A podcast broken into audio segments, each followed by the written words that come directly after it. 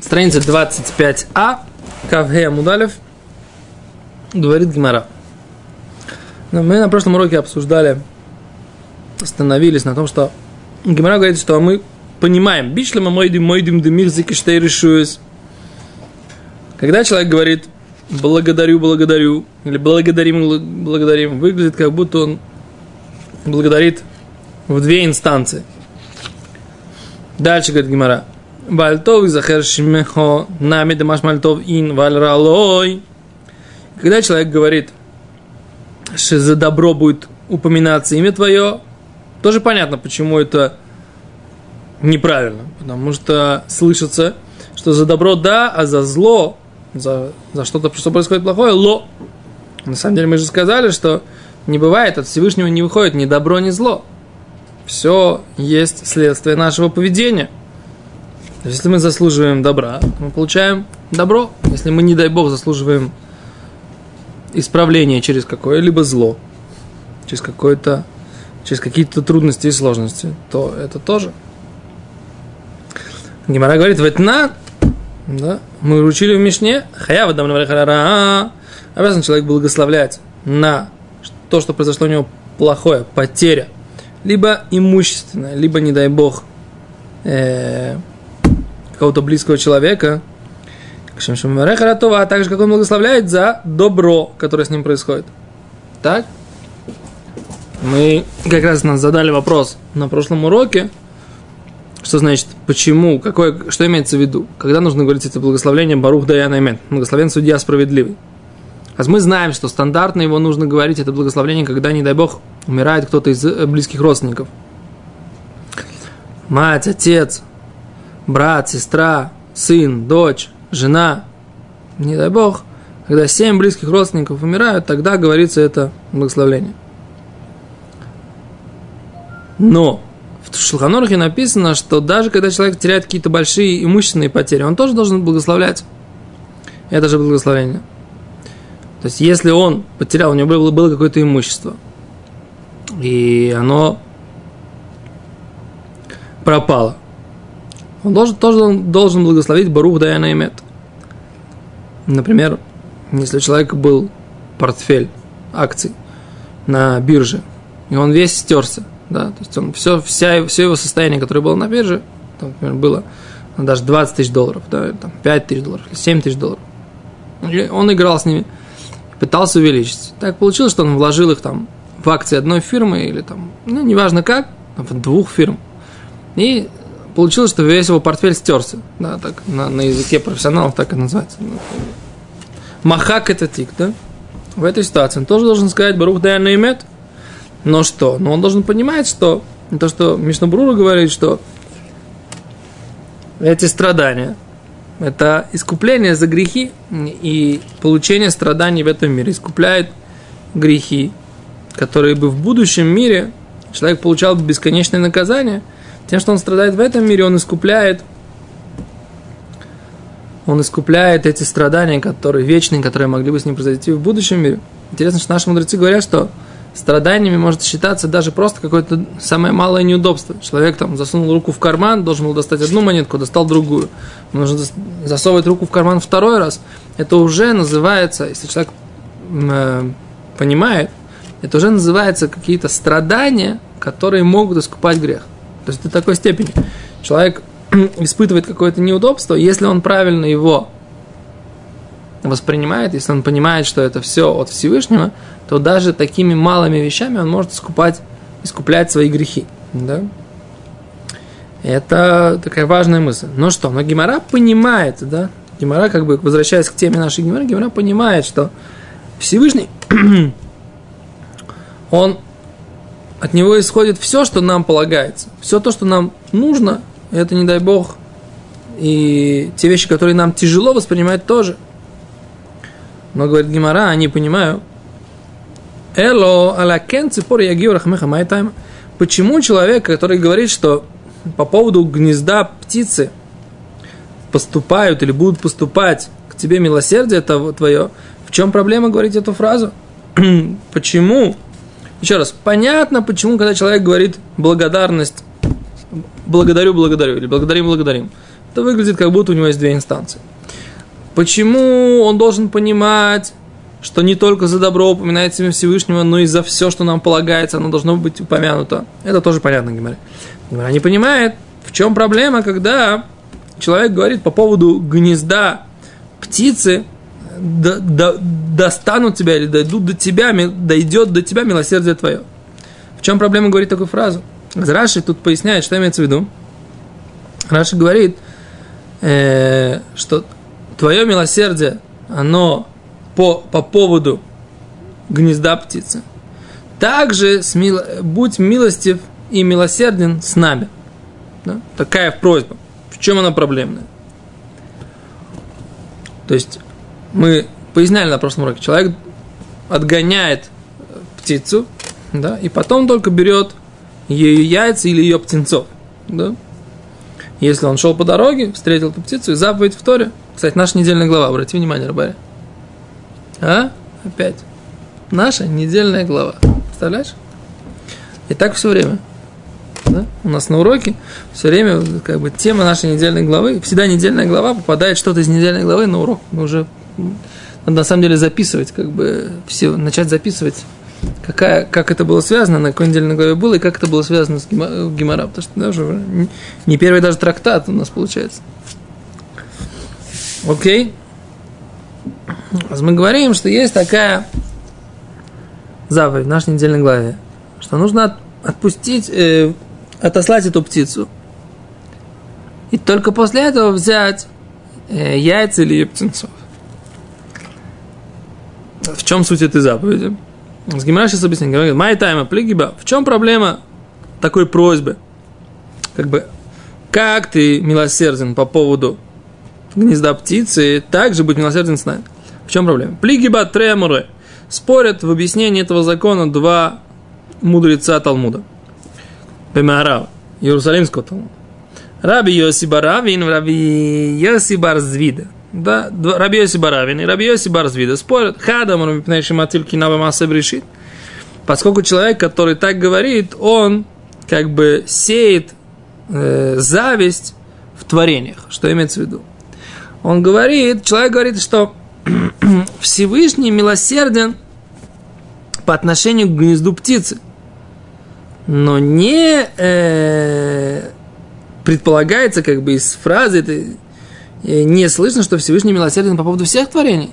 Нет какого-то особого милосердия по поводу гнезда птицы. Всевышний милосерден по поводу всех творений. И поэтому неправильно утверждать так же, как ты милосерден по отношению к гнезду птицы, и также будь милосерден к нам.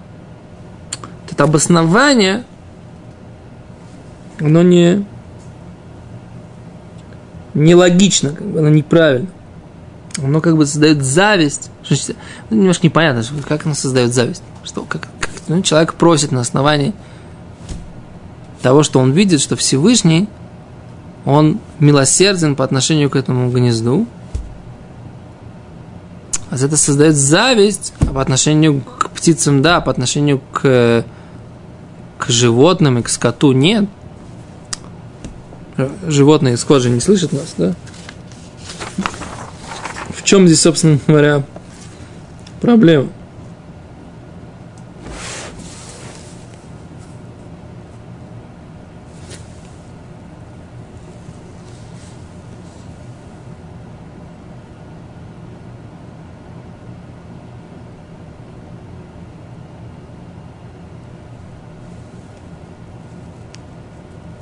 О, они приводят комментарий такой, э, автор Метифта.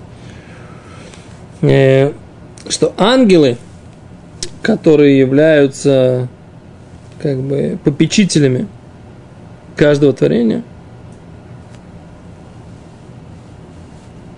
они как бы начинают завидовать, поскольку они видят, что э, их подопечные птицы по поводу них есть милосердие.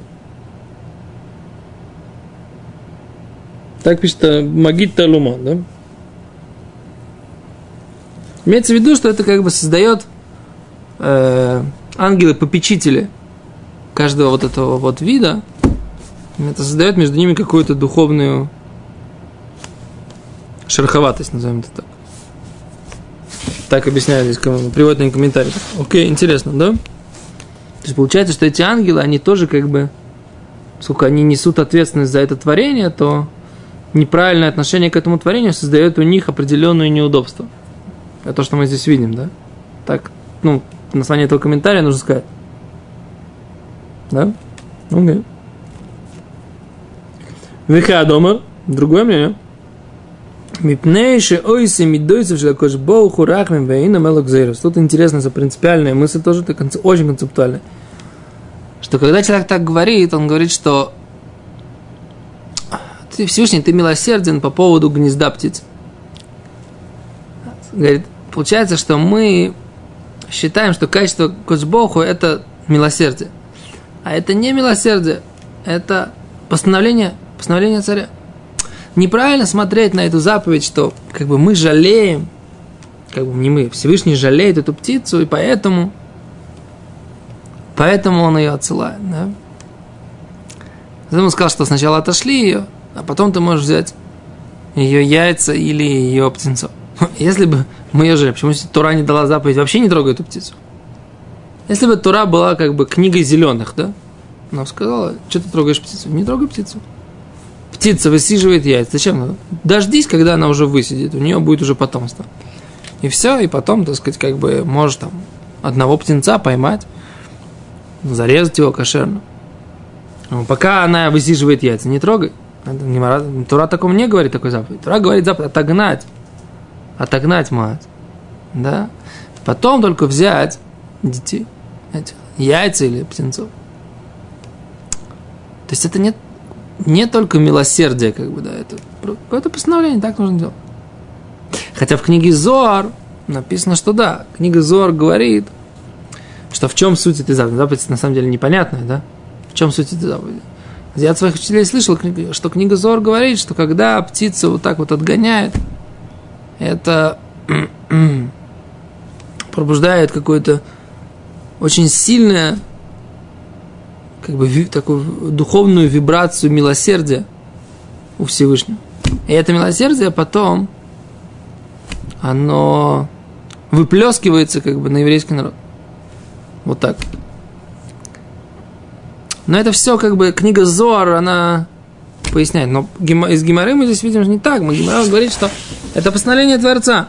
И неправильно говорить, что это, поскольку есть милосердие по поводу вот этой птицы, мы не понимаем, в чем суть этой заповеди. Это нужно, на самом деле, честно признать. Это такой момент, как бы, да, честно уметь признать, что мы не понимаем, в чем суть постановления Творца.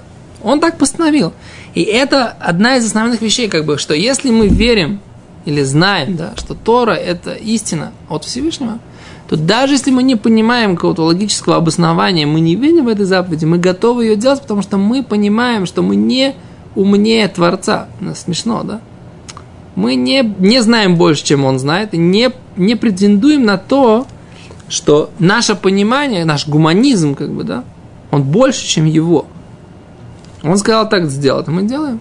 Более того, человек, который, который бы, он, он увидел эту птичку, да, у него есть обязанность выполнить эту заповедь, да, он обязан ее выполнить сейчас. Даже вопрос, вопрос нам, если ему не нужны не курица, э, как бы не, не птица и не, и не яйца. Не нужны ему. И птенцы ему не нужны. Обязан он выполнять заповедь или нет? Это я помню, что это надо это проверить. Ну, посмотрим, какие комментарии они здесь говорят.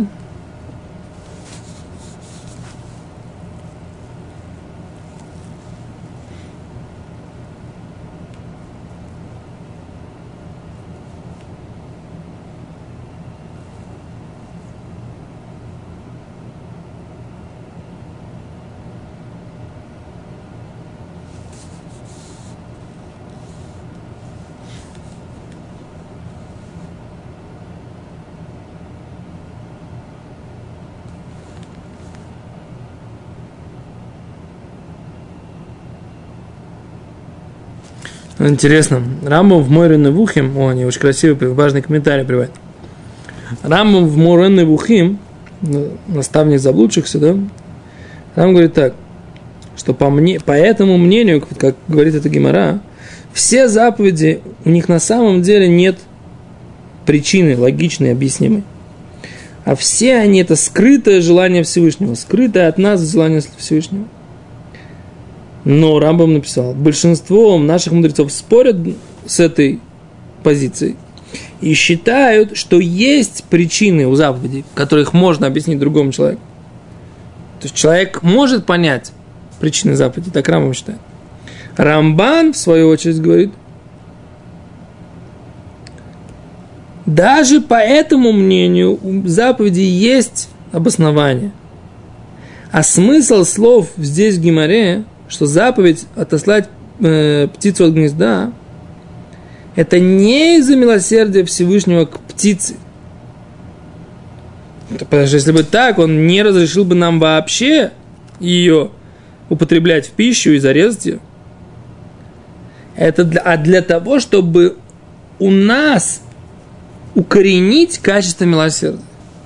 Чтобы мы не вели себя... О, Рамбан говорит так, что смысл Геморы, что не милосердие по поводу птицы, а мы должны себя поступить, мы должны поступить так, чтобы не, не приучать себя быть жестокими. То есть мы сначала должны отогнать эту птицу, отогнать, а потом только не брать вместе и не брать, пока она видит да, эти яйца этих птенцов, чтобы милосердие стало частью нас, нашей личности. Так Рамбан говорит. О. А Миири говорит, и Маршо, какие-то другие обоснования. Да? Они переводят, что нужно посмотреть, надо посмотреть. Тут они переводят несколько мнений. Маршо, Рош Юсеф, Миири –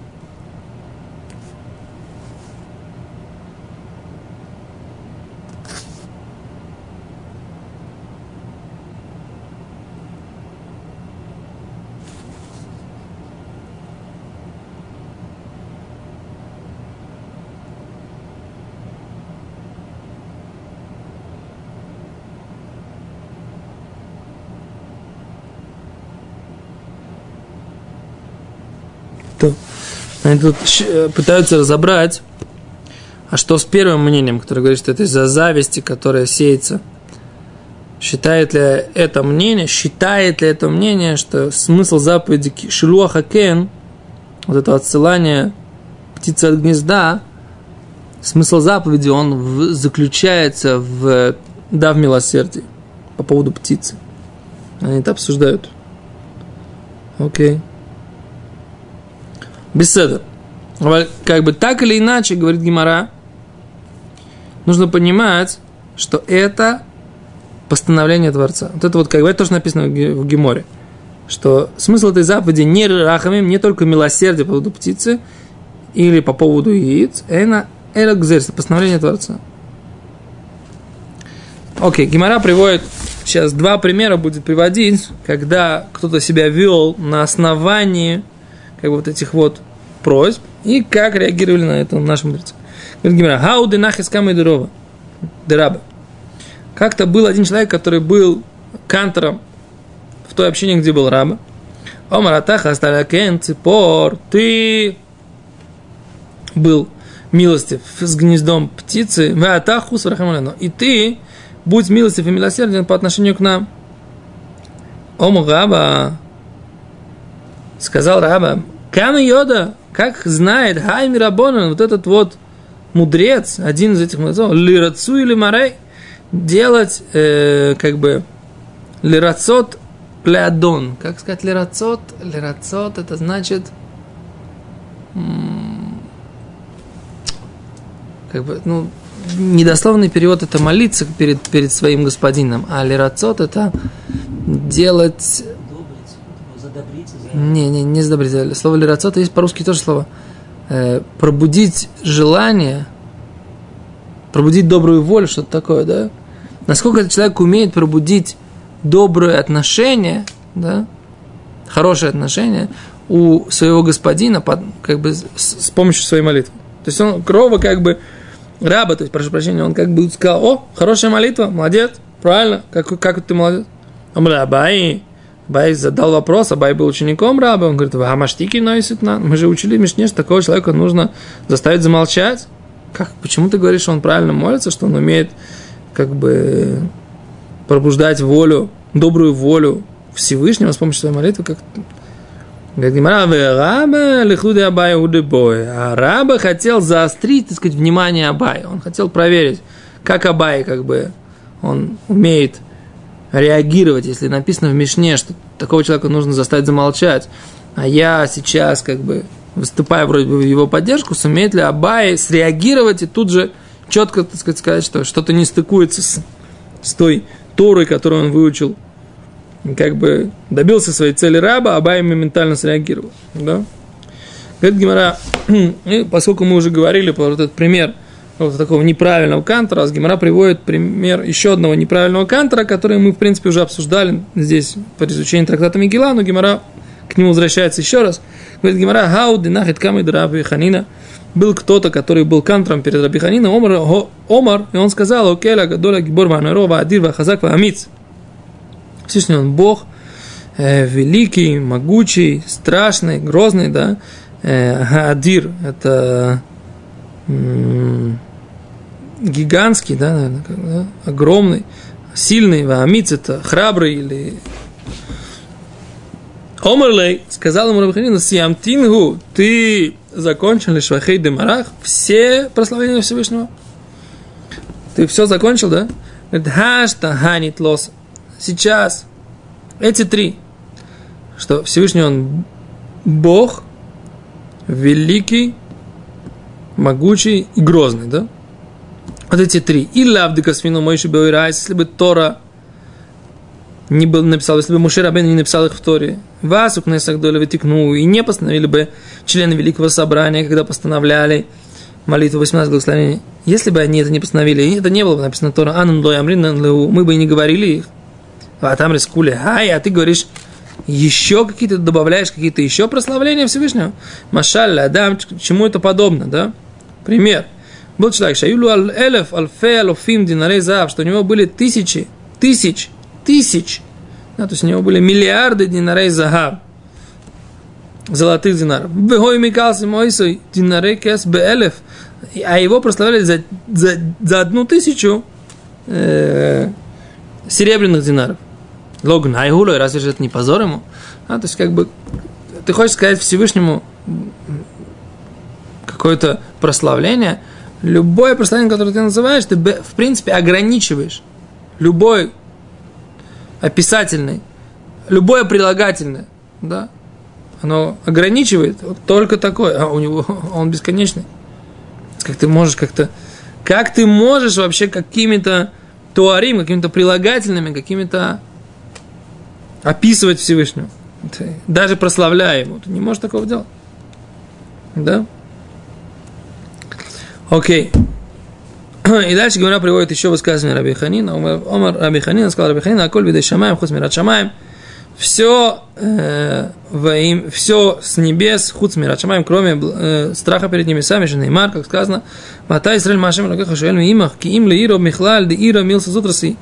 Говорит, и в Торе написано, Мушарабейну говорит, Вато Израиль, а сейчас Израиль, Машем Лукех Шуэль что Всевышний, Всесильный твой, что э, Бог Всесильный твой просит или спрашивает с тебя, Ким ли Иро, а только бояться Всевышнего Бога твоего. Говорит Гимара, а, Михлаль, следовательно, Дагира Милса Зутрасаи, что богобоязненность это какая-то маленькая вещь, Рак бояться Бога. Только бояться Бога. Ничего себе дай Бог бы, бояться Бога, как положено. Говорит Гимара, ин, действительно так, Легавей Моше Рабейну мился с утра, и по поводу Моше Рабейну, это малая вещь, богобоязненность, это, это у него было. Маша Машале Одам Шимвакшим Мимену Кли Годол Кли Годол Если Доме Алав Кли Катан? Это пример, что просит у человека большой какой-то предмет – выешло, и у него есть этот предмет э, большой. Дойме Аллах, ему кажется, как ликотан, что эта вещь маленькая, он ей постоянно пользуется. Катан, вещь какая-то малая, венлой, у него ее нет, думе алав, как лига доля, она кажется ему большой. То есть человек, когда у него что-то есть, он склонен смотреть на это, придавать этому меньшее значение, чем это есть на самом деле. Поскольку Машера Бейну э, богобоязненность была, то Гемора здесь говорит, что в глазах его это было, была элементарная вещь. Я даже немножко думаю, что это не то, что она малая вещь в его глазах была. Она была для него абсолютно естественная. Так я это понимаю. Что значит мало? Он понимал, что это важная вещь, богобоязненность, правильно? А что, как бы, для него это была абсолютно естественная вещь. Пример такой, да? Мы очень часто видим, что... А, возьмем пример. Равшлом Залман Ойрбах. Когда его называли, что он, так сказать, столб, столб э, руководства, аллахического руководства поколения. Он очень он очень э, был недоволен. Ну, Маш притило вот эти все эти звания, да. Но, с другой стороны, он же прекрасно понимал, что со всеми самыми сложными вопросами люди идут к нему. И как бы он понимал, что он знает Шулханорух, да, там, Гимору, Раши, все, Шас, всю Гимору он знает, весь Шулханорух, всех комментаторов, как бы, да. Он понимал, что он знает.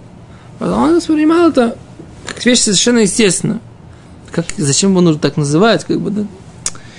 Может быть, не очень хороший пример, но смысл такой, что человек, который живет внутри какой-то вещи, она для него абсолютно естественна, абсолютно нормально, он к ней, с ней свыкся, он не воспринимает ее как а другой человек, который смотрит со стороны, понимает, что это что-то очень большое. Окей. Говорит Гимара, Омар Абизейра, сказал Абизейра, Хаумер Шма Шма, Каумер Мудим Мудим, человек, который говорит, слушай, слушай, Израиль, это как будто он говорит Мудим Мудим, как будто он говорит благодарю, благодарю. То есть как, выглядит, как будто он обращается к двум разным инстанциям, а инстанция только одна. Говорит Гимара, Мейтиви, нападает Гимара, Кореет Шма, человек, который читает Шма, выкуфла и повторяет. Реза Мигуне, такой человек, он э, делает Мигуне, он как бы ну, позорится. Гимара Мигуне удегави. Он позорится, Штуки, лемештикина, заставлять его замолчать мы не заставляем. Говорит Гимара, локаши, нет, нет противоречия. Го домар милса милса, витанило. Го домар псуко псуко витанило. Это если он говорит, как, в чем, когда есть проблема, да? Коль тейва омер вышойны, энкан машмол штей он каждое слово повторяет дважды. Э, такой человек, он мигуне, он позорится и глупо себя ведет. А когда он весь посук повторяет второй раз, все предложение шма, это э, мы его заставляем его замолчать, потому что это выглядит, как будто он сказал сначала в одну инстанцию, и как будто у него есть, у него есть вторая инстанция. То есть шма Израиль, если мы повторяем второй раз слово шма, беседа, это еще, ну, называется только позор, только, только глупо так делать. Но если мы... Что? Куда не шло? Ну, куда, скажем так, если плохо, некоторые люди там специально говорят шма, шма, Нужно сказать один раз, потому что, в принципе, даже несколько раз повторять это не очень хорошо, да.